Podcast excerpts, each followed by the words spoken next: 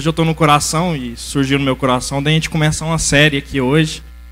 É uma série de três domingos. E inclusive tem essa imagem bonita aqui, vocês vão entender. Fica parecendo até um chroma aqui, parece que eu tô lá, né? Na imagem aqui vai ficar engraçado. Mas enfim, a gente vai começar uma série e a gente, chama essa, a gente vai chamar essa série de O Drama Bíblico. E essa série vai ser de três domingos.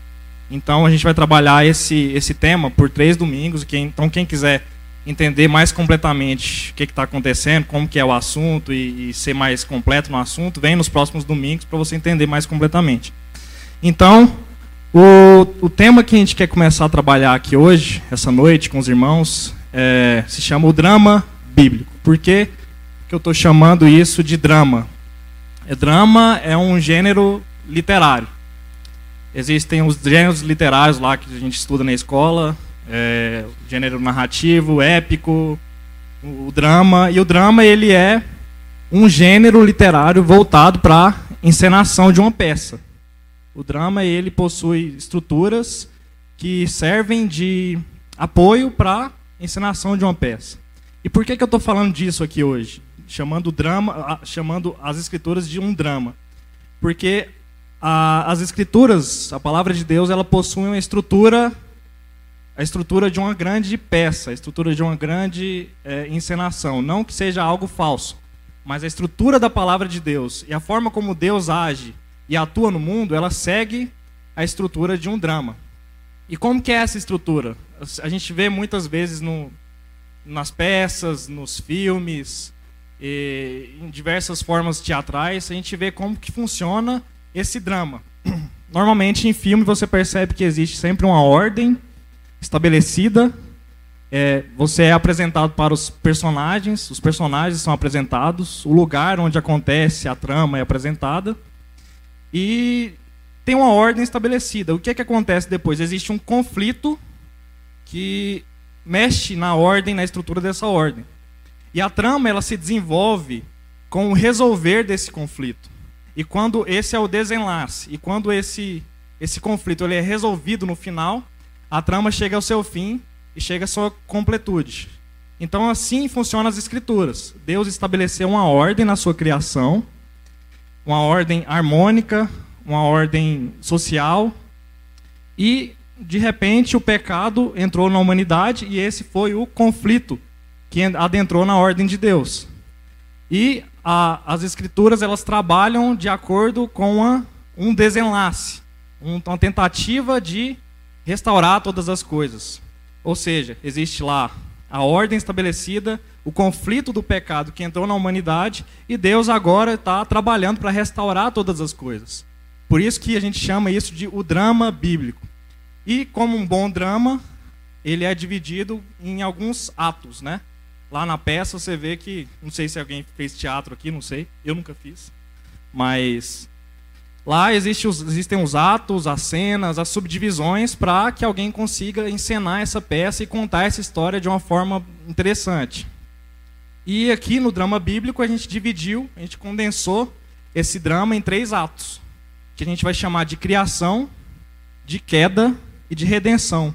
A criação de todas as coisas, o adentrar do pecado nessa ordem estabelecida e a restauração de todas as coisas. E essa vai ser a série que a gente vai trabalhar. E hoje eu quero iniciar falando sobre criação. Por isso que eu coloquei essa imagem aqui para parecer o Jardim do Éden. Não sei, provavelmente era assim. e, e hoje eu queria trabalhar com os irmãos a respeito de criação. A respeito de como Deus iniciou todas as coisas. E eu gostaria que todos os irmãos aqui abrissem as suas Bíblias. Lá em Gênesis, no capítulo 1. A gente vai ler um pouco a respeito. A gente vai ler o texto da criação. Esse texto que é maravilhoso, um texto incrível, que tanto nos ensina.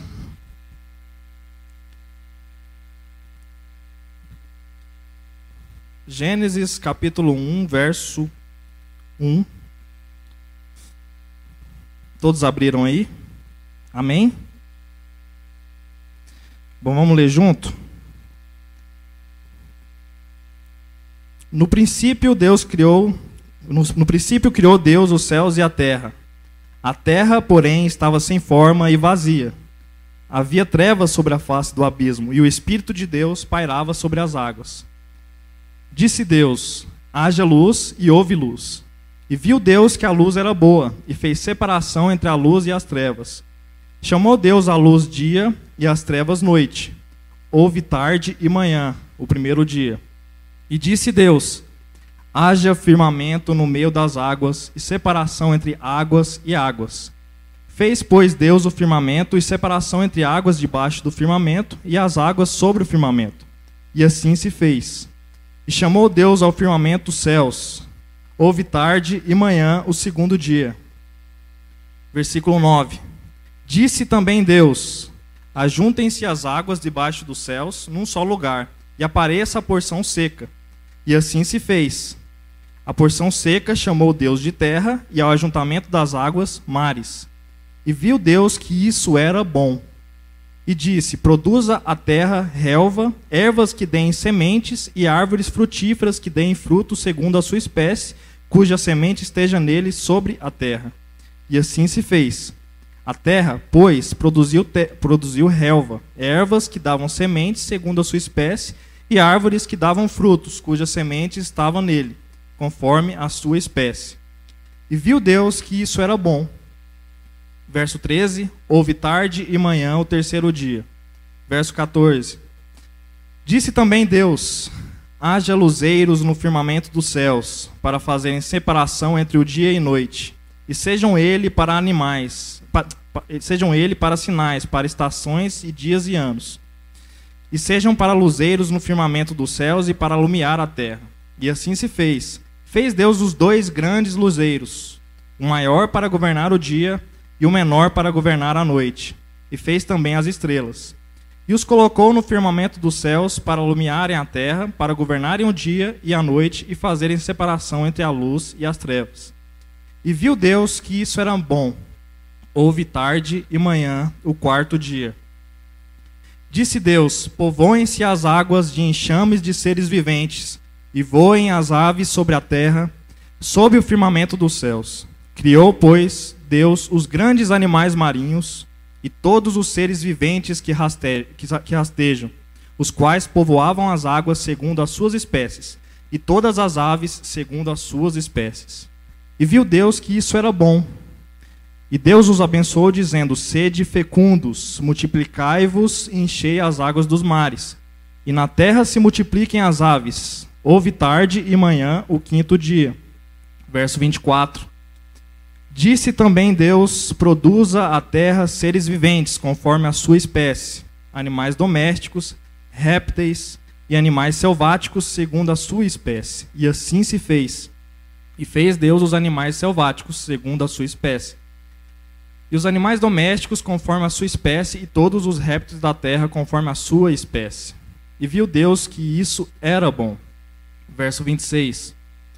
Também disse Deus: Façamos o homem a nossa imagem conforme a nossa semelhança. Tenha ele domínio sobre os peixes do mar, sobre as aves do céu, sobre os animais domésticos, sobre toda a terra, e sobre todos os répteis que rastejam pela terra. Criou Deus, pois, o homem a sua imagem, a imagem de Deus o criou, homem e mulher os criou. E Deus os abençoou e lhes disse: Sede fecundos, multiplicai-vos, enchei a terra e sujeitai-a, dominai sobre os peixes do mar, sobre as aves do céu e sobre todo o animal que rasteja pela terra. E disse Deus ainda: Eis que vos tenho dado todas as ervas que dão semente e se acham na superfície de toda a terra e todas as árvores em que há fruto que dê semente. Isso vos será para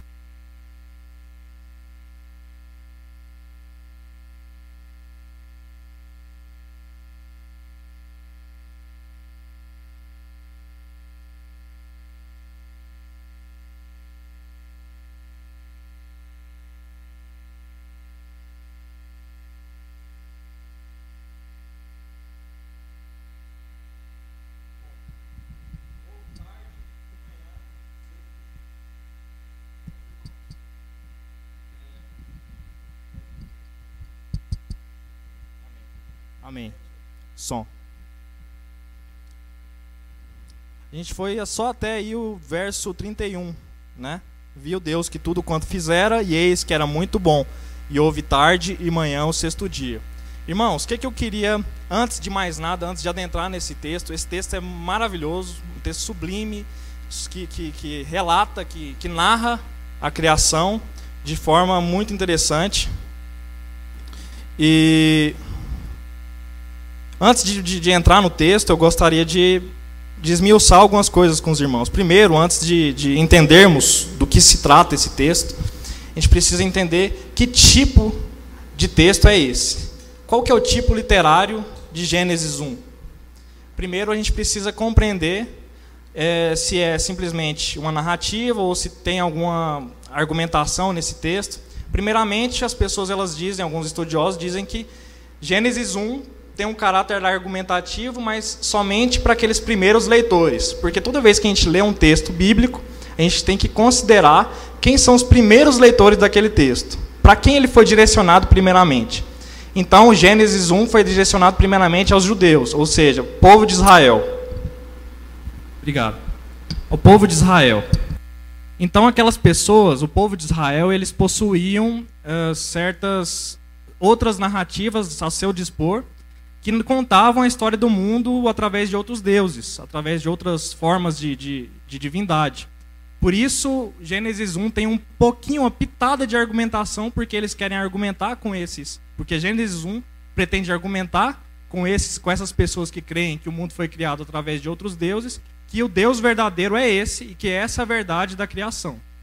Mas, para nós, no século 21, nós precisamos compreender que essa é uma narração muito bem estruturada, muito bem contada, mas que não tem um compromisso, não tem nenhum tipo de compromisso de provar a existência de Deus. Esse texto não propõe provar a existência de Deus. Esse texto também ele não propõe que nós sanemos nossa curiosidade de saber os detalhes da criação, como por exemplo, se Deus criou em sete dias mesmo ou se Deus criou em milhões de anos. Esse texto não tem essa intenção. Esse não é o propósito desse texto. Quais são os propósitos de Gênesis capítulo 1? Gênesis capítulo 1 ele tem um propósito. Primeiro, de nos mostrar e de nos revelar quem Deus é, de nos revelar quem nós somos, e através dessas duas coisas, revelar para nós como se dá a nossa relação com Deus e com o mundo em que nós estamos vivendo. Esses são os, os propósitos reais desse texto da criação. Primeiro, o texto, claro, claramente Deus está contando como ele criou o mundo. Deus está, a narração aqui, através de Moisés, a narração se, se gira em torno de como Deus criou o mundo. Mas o propósito inicial desse texto, a gente tem que colocar isso em mente, que o texto ele tem um propósito de revelar quem Deus é, quem nós somos e como se dá a nossa relação com Deus e com o mundo em que nós vivemos. Amém? Então, tendo isso em mente, esse texto ele fala então, né, de fé. É um texto que fala de fé. Gente fala da nossa, fala da nossa fé em Deus, fala do nosso amor com os irmãos e nossa vivência no mundo em que a gente vive. Tendo isso em mente, a gente pode começar a entender o texto. E já no primeiro verso, a gente tem um, uma noção muito clara de quem Deus é. O primeiro verso, ele parece ser muito pequeno. E às vezes você pode perguntar, mas como assim? Como assim que como esse verso tão pequeno tem a capacidade de revelar tão bem quem Deus é? E eu vou provar para vocês. É, o que, que diz no verso 1? Vocês querem ler em voz alta? Vamos lá? No princípio, criou Deus e a terra. Na Bíblia hebraica, essa parte inicial, ela é como se fosse três palavras. Ela é dividida em no princípio, criou Deus os céus e a terra. Como se fossem três palavras. O que, que, que tipo de palavra que a gente tem aqui? Primeiro, no princípio. O que, que é princípio? Princípio é início. Ou seja, antes do princípio não tinha nada. Isso é meio que lógico, mas é porque é uma coisa que a gente não para para pensar. Mas princípio, antes de princípio, não tinha nada. Porém, o texto coloca Deus ao lado de princípio. Ou seja, Deus não teve princípio e não tem fim. Ou seja, Deus já existia. Deus sempre existiu e sempre vai existir. Isso, na nossa lógica humana limitada, é complicado de entender, mas a nossa fé ela consegue nadar de braçada. Para quem tem fé mesmo, a gente consegue passar batido nisso aqui, entender completamente, é assim mesmo. E depois ele fala, no princípio, Deus, e tem outra palavra, criou. Que nos mostra que, além de Deus ser um ser eterno, um ser que nunca nasceu, que nunca vai morrer, um Deus, um ser soberano, ele é um ser criador, é uma mente criadora. Então, o, o, o início desse, desse capítulo já nos conta muito de Deus. A gente já tem uma noção muito interessante de Deus já nesse começo, que Deus estava no princípio. O princípio, ele é o início de todas as coisas e antes do princípio não, não havia nada a não ser Deus. Deus é um ser eterno. Nunca nasceu e nunca vai morrer. E Deus é um ser criador. Entendendo que Deus é um ser criador, ele é um Deus que cria. E aí, o texto começa a se desenvolver. E começa a dinâmica. Começa, haja luz, houve luz, haja firmamento. Diz também Deus, ajuntem-se. Ele começa a falar uma série de palavras que faz com que as coisas venham a existir. E aí começam a existir todas as coisas. Agora entendendo que as coisas começaram a existir e que Deus é uma fonte criadora, então tem Deus aqui, o criador de todas as coisas e todas as coisas sendo criadas por ele, como que Deus faz com que todas as coisas surjam? Ele fala. Através da palavra de Deus, as coisas vêm à existência. Então a palavra de Deus ela tem muito poder. Tem muito poder. Por isso que no prólogo de João, o que está escrito lá em João capítulo 1? No princípio era o Verbo. E o Verbo se fez carne. Portanto, o poder criador de Deus, ele é feito através do verbo. Haja, faça, povoe, multiplique. Portanto, a palavra de Deus é a força que, que Deus se vale para criar todas as coisas. Então Deus está fazendo a criação, está criando, está criando todas as coisas, dando a existência todas as coisas através da palavra. E isso muda muito nossa compreensão que a gente sempre foi é, a gente sempre aprendeu desde pequeno a respeito da criação, porque isso fala mais de Deus. Isso fala mais um pouco de Deus. Se Deus cria o mundo através da sua palavra, então criação e criatura são seres distintos.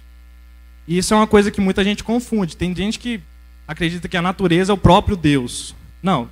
Deus se revela através da natureza, mas Deus é Deus e natureza é natureza. A única continuidade entre Deus e a sua criação é a sua palavra. É por isso que a palavra de Deus ela é tão poderosa. Porque ela é a única continuidade que tem entre Deus e a sua criação. E sabendo disso, nós podemos entender mais uma característica de Deus. Deus sendo soberano, Deus tendo uma palavra tão poderosa e sendo uma fonte criadora, ele também ele é senhor de todas as coisas. Se ele traz a existência através da palavra, todas as coisas estão sob o seu domínio. Ele é Senhor sobre todas as coisas. Isso Gênesis nos mostra muito claramente quando Deus, nessa dinâmica de, de, de dizer verbos e mais verbos, ele começa a trazer a existência a todas as coisas. Outro ponto muito interessante desse texto, irmãos, é a ordem como as coisas acontecem. É as ordens, são as ordenações. Deus ele tem uma dinâmica muito interessante de ordenar as coisas. E a gente percebe que a criação, desde o início, ela acontece de forma ordenada. Sempre Deus utilizando de verbos de ordem para que as coisas venham a existir. Então, a criação é algo ordenado. E muitas pessoas elas acreditam que Deus é, que Deus é sendo tão poderoso, tendo tanto poder, tendo esse poder criador, ele é um ser distante da sua criação. E se a gente for lá no, no verso 26, eu quero que os irmãos vão lá comigo, a gente vai perceber uma coisa. Verso 26, vamos ler? Também disse Deus: façamos. Qual que é a diferença desse versículo para os outros versículos anteriores.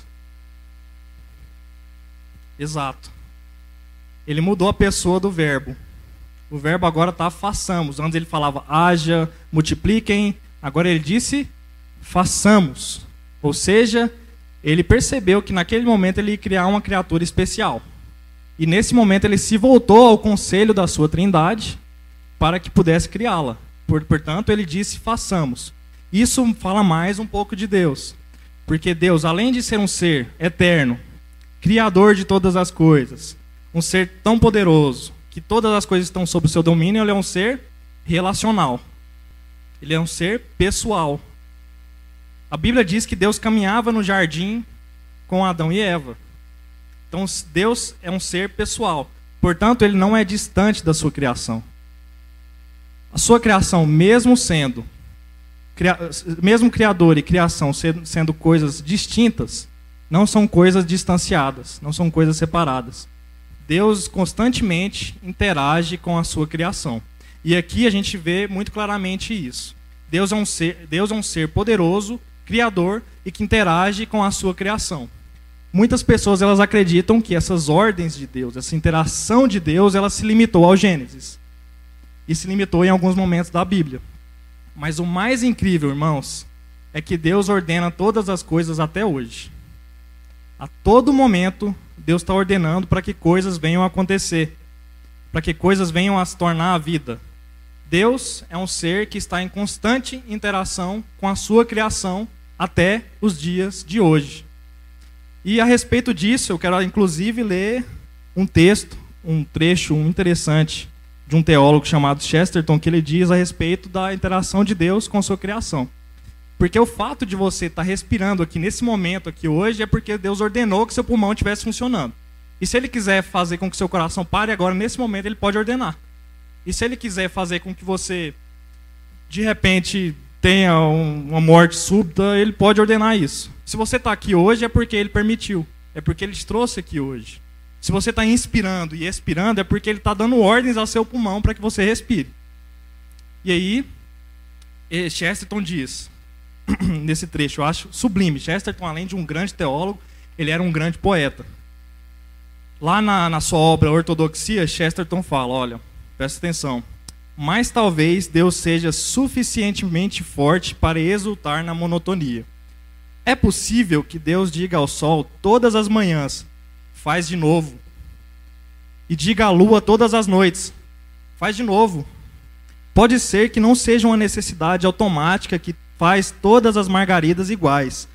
Pode ser que Deus faça cada margarida separadamente, mas não se, não se canse de criar cada uma delas em particular. Pode ser que ele tenha um eterno apetite de infância, pois nós pecamos e envelhecemos, e nosso pai é mais jovem do que nós.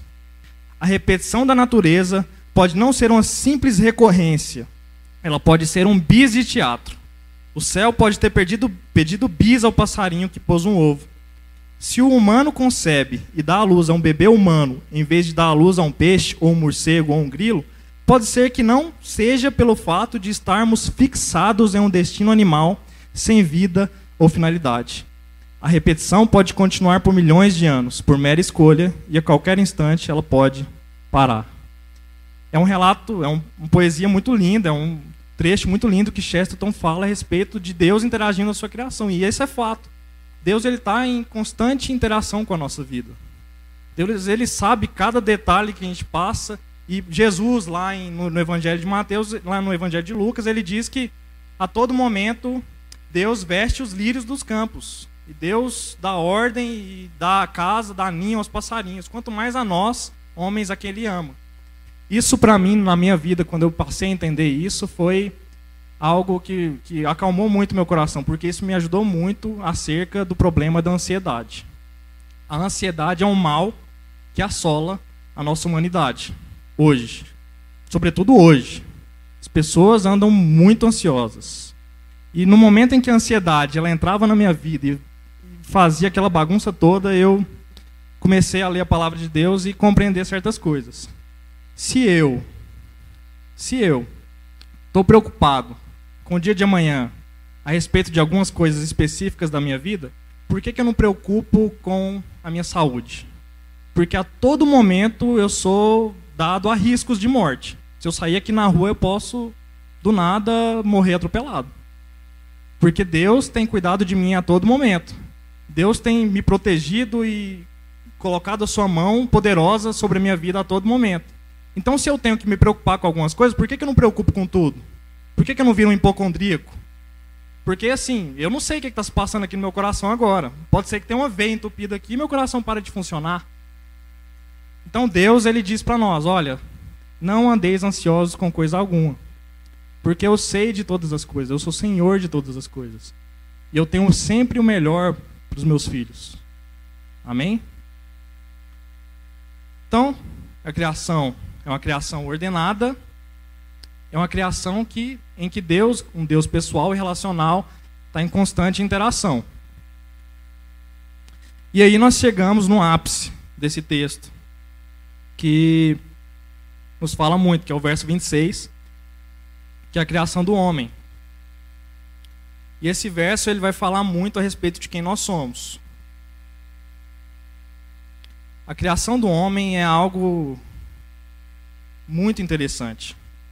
Porque, primeiro, primeiro que Deus já quebrou o ciclo dinâmico que ele vinha trabalhando, ou seja, o texto ele vem numa dinâmica. Todos concordam, né? Que haja, faça, multipliquem, multipliquem, sejam férteis e tudo mais.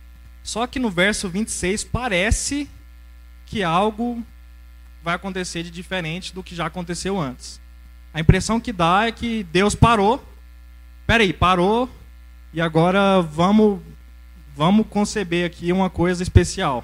Portanto, nós, humanos, somos seres muito especiais em relação ao resto da criação. Deus fez nós humanos como seres especiais, dotados de algo extremamente especial que é o que ele diz aqui. Façamos o homem a nossa imagem semelhança, a nossa imagem, conforme a nossa semelhança. É isso que nos faz diferentes do resto da, da, da criação de Deus. É isso que nos faz diferentes daquilo que ele já tinha criado. Ou seja, nós somos portadores da imagem e da semelhança de Deus. Nós somos portadores da imagem de Deus. E o que que isso significa? Isso nos traz uma responsabilidade e uma liberdade enormes. Porque ser semelhança de Deus é ser imagem de Deus, que evocam a mesma coisa, é ter alguns atributos de Deus, mesmo que sejamos radicalmente diferentes dele, nós temos uma certa semelhança também. E por que que nós temos semelhança? E ele continua: Tenha ele domínio sobre os peixes do mar, sobre as aves do céu, sobre os animais domésticos e sobre toda a terra e sobre todos os répteis que rastejam pela terra. Ou seja, o homem é semelhança de Deus porque ele tem domínio. Porque Deus o comissionou para ter domínio sobre o resto da criação. Que tipo de domínio é esse? Que tipo de domínio é esse que o homem possui que faz com que ele seja semelhante a Deus? Deus continua no verso 28, e Deus os abençoou e lhes disse: Sede fecundos, multiplicai-vos, enchei a terra e sujeitai-a Dominai sobre os peixes do mar, sobre as aves do céu e sobre todo o animal que rasteja pela terra. Ou seja, nós homens dotados dessa imagem de Deus somos representantes de Deus aqui na terra. Nós possuímos a representação de Deus no resto da criação. Isso nos traz responsabilidades enormes. Como que eu posso explicar isso para os irmãos? É como existem pessoas que explicam de uma forma bem didática. Na época do Império Romano, era um império grande, enorme, e que possuía um imperador. Só que existiam muitas regiões que o imperador não tinha poder sobre elas. Isso não é o caso de Deus, mas só para ilustrar. Existiam diversas regiões que, que o imperador precisava de representantes naquelas regiões, como governadores, por exemplo. Então, e essa é uma alusão a forma como Deus se relaciona com a gente. Nós somos representantes de Deus como subgerentes de Deus aqui na terra. A palavra melhor que define o que, que nós somos em relação a Deus é mordomos. Nós somos mordomos de Deus. E para que, que nós somos mordomos? Primeiro, para cuidar da sua criação. Segundo, para representar Deus em sua criação e, e, e respondê-la a Deus. E prestar contas a Deus. Terceiro, para explorar na criação todo o potencial que ela tem. Esse é um mandato cultural de Deus para, para os seres humanos. O nome desse mandato é mandato cultural. Mandato para que todos os homens, sendo representantes de Deus, portadores da imagem de Deus, cuidem e explorem o potencial que a criação tem. Esse é um mandato para todos os homens, para que todos os homens trabalhem a serviço de Deus, para que todas as suas ocupações sejam para a glória de Deus. Esse é o propósito inicial para a nossa ocupação, para o nosso trabalho. Esse foi o projeto inicial de Deus na criação para o ser humano. Que ele, sendo representação de Deus, ele trabalhasse a serviço de Deus, para que a criação pudesse ser desenvolvida. Isso é muito interessante quando a gente analisa nos dias de hoje, porque muita gente pensa que Deus criou uma criação estática, que não pudesse ser desenvolvida, mas através do homem, Deus quis que a criação se desenvolvesse. E ela se desenvolve até hoje. Ela se desenvolve até hoje. Com a queda, claro, que é uma coisa que a gente vai falar depois. Mas a criação se desenvolve até hoje. Hoje eu percebo, se a gente for observar nas coisas que o homem faz, são coisas extraordinárias. O homem é um ser extremamente inteligente. Existem notícias sobre tecnologias aí que eu fico assim, estarrecido. Onde é que o homem vai parar?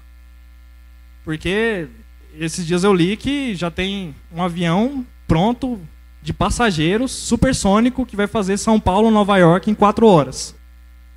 Só que o problema que eles ainda estão tentando resolver é o barulho que o avião faz. Só isso. E é um problema que provavelmente eles vão resolver em dois, três anos. Rapidinho. Então, o homem, sendo portador da imagem e semelhança de Deus, ele é, ele é dotado de uma inteligência muito superior ao resto da criação. E esse era o propósito inicial de Deus para conosco. Só que tem um porém. Aconteceu alguma coisa no capítulo 3 que fez com que nós passássemos a ser imperfeitos nessa, nesse trabalho. Que foi o relato da queda. Foi quando o pecado entrou na humanidade através da desobediência. E quando o pecado ele entrou na humanidade, ele manchou as coisas que Deus tinha para conosco. Nós passamos a deturpar tudo aquilo que Deus colocou nas nossas mãos, ainda que tivéssemos a imagem e semelhança de Deus. É muito interessante quando a gente analisa as coisas hoje em dia. Porque o homem, por mais inteligente que ele seja, ele pode criar uma coisa que pode ser muito próxima à perfeição, só que ela não é perfeita. Um computador, eu sempre uma coisa que eu sempre me perguntei, eu não sei por que, que isso existe. Eu, não, eu sou um leigo em computação, mas por que, que existe vírus? Por que, que não criaram uma coisa perfeita que pudesse funcionar perfeitamente? Por que, que a gente tem que criar antivírus? Isso é reflexo do pecado do homem. O homem, por mais que consiga criar as coisas muito bem, sempre tem alguma coisa que ele não consegue atingir a perfeição. Esse é o reflexo do, do pecado na vida do homem. Então, irmãos, Deus, inicialmente, ele criou, eu quero inclusive ilustrar aqui,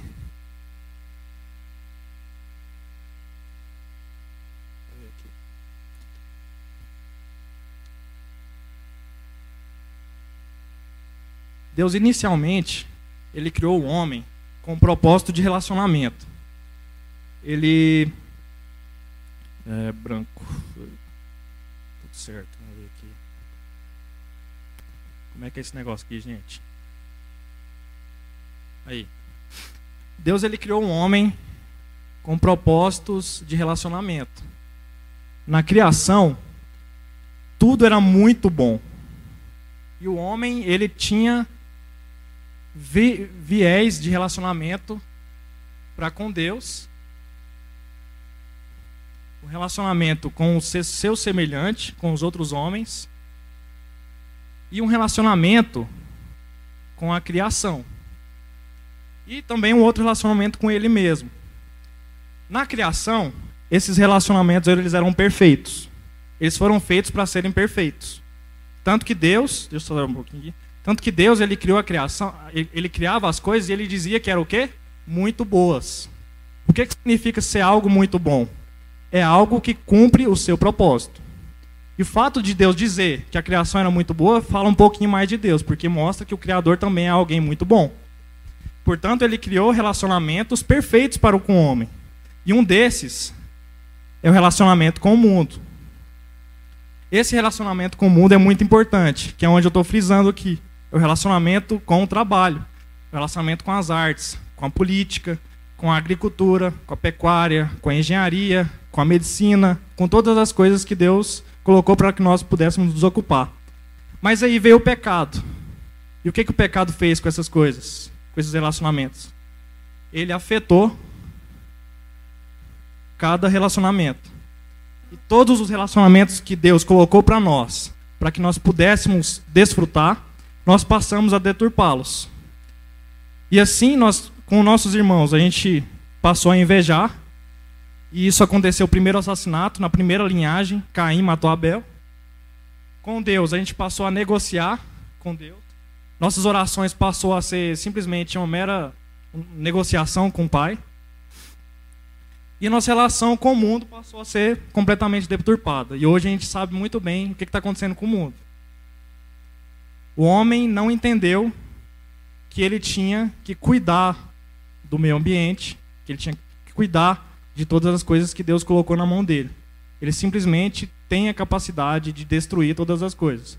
Ainda que a imagem e a semelhança de Deus esteja nele. E é por isso que o homem tem dignidade. O, o, o, que, o que faz com que o homem tenha dignidade é o fato dele ser a imagem e semelhança de Deus. Quando alguém surge na sociedade, o maníaco do parque, resolve fazer o que fez.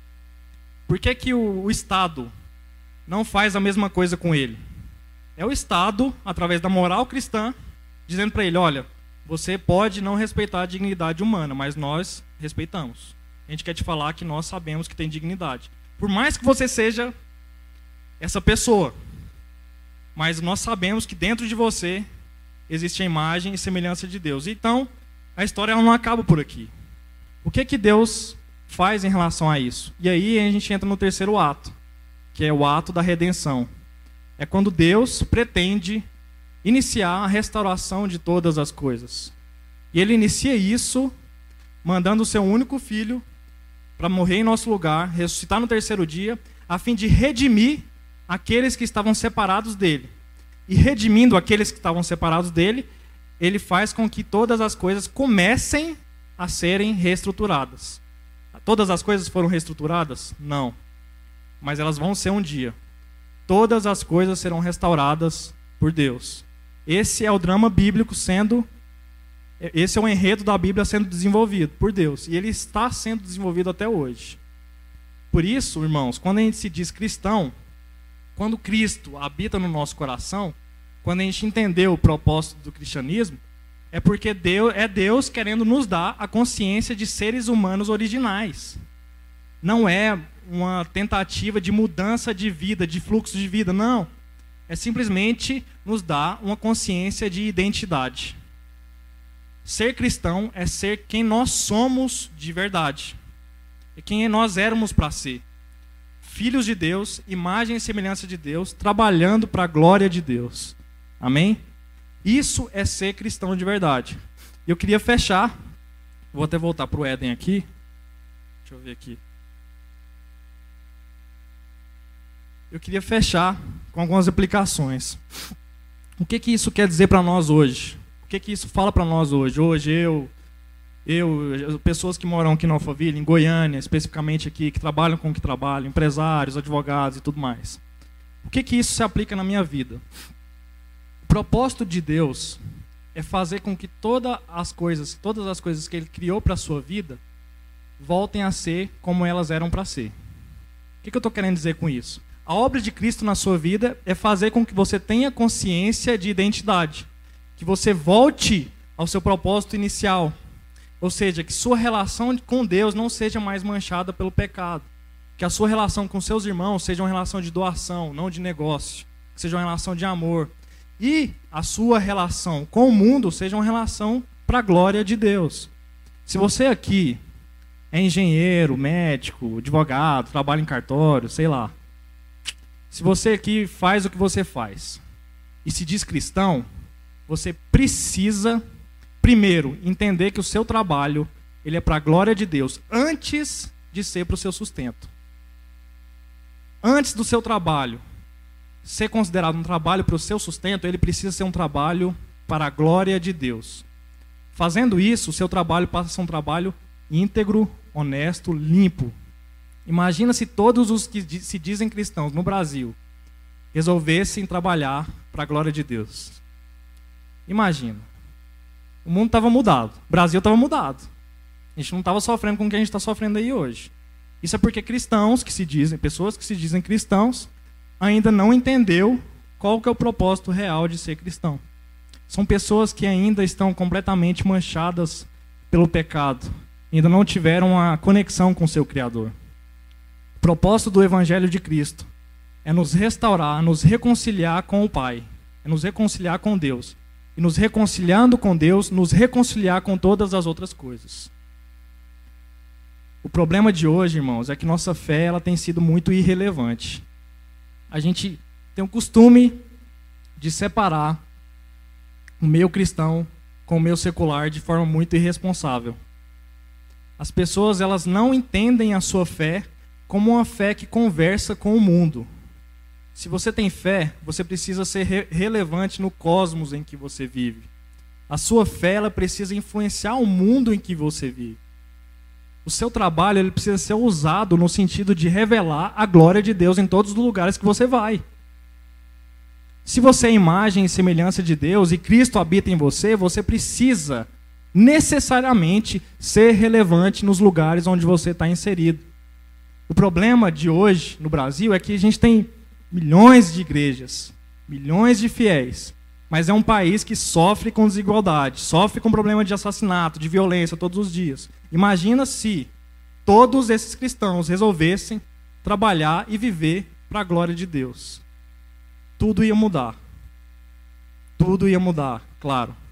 Mas, claro que entendemos que isso é um trabalho para nós cristãos que, que, de fato, tivemos contato com essa palavra. Que nessa noite, irmãos, você possa entender que você foi criado imagem e semelhança de Deus com muito amor. Um Deus muito benevolente. E esse Deus, ele cuida de você todos os dias. Ainda que o pecado exista em você, ele chamou tanto, mas tanto, que ele quis te reconciliar com ele mesmo. Fazendo isso, ele quer que você seja responsável com as suas relações, que você seja responsável com o mundo em que você vive, que você seja responsável com os negócios que você fecha, que você seja responsável com as pessoas que você opera. Seja responsável com as pessoas que Deus coloca nas suas mãos. Esse é o trabalho do verdadeiro cristão. Um trabalho que dignifica, um trabalho de fato e puramente, um trabalho honesto, íntegro e feito para a glória de Deus. Amém? Eu, sinceramente, é, com todas as minhas limitações, difícil, com, com dificuldades e, e lutando com isso, eu busco sempre compreender isso na minha vida particular partir do momento que eu passei a entender isso, eu comecei a olhar para as coisas de uma forma redentora. Porque a gente precisa olhar para as coisas assim. A gente precisa olhar para a nossa cultura assim. Muitas vezes as pessoas pegam uma música só porque a música não, não é sacra, mas ela fala de outras coisas bonitas e belas da natureza, as pessoas querem jogar fora. Mas não. Uma boa música, eu posso olhar e falar, olha, essa é uma música feita por um, uma pessoa que foi criada imagem e semelhança de Deus, portanto ele é muito inteligente. Essa melodia é muito linda, ela é muito bela, portanto Deus a criou. Essa letra fala da natureza. Essa letra fala sobre relações. Essa letra não deturpa nada. Portanto, essa letra é uma letra que Deus criou. O compositor é satanista. O compositor é satanista. Mas aquilo que ele fez não foi ele de verdade. Foi, a, foi Deus sendo bom em sua grandiosidade. Foi, foi Deus sendo benevolente.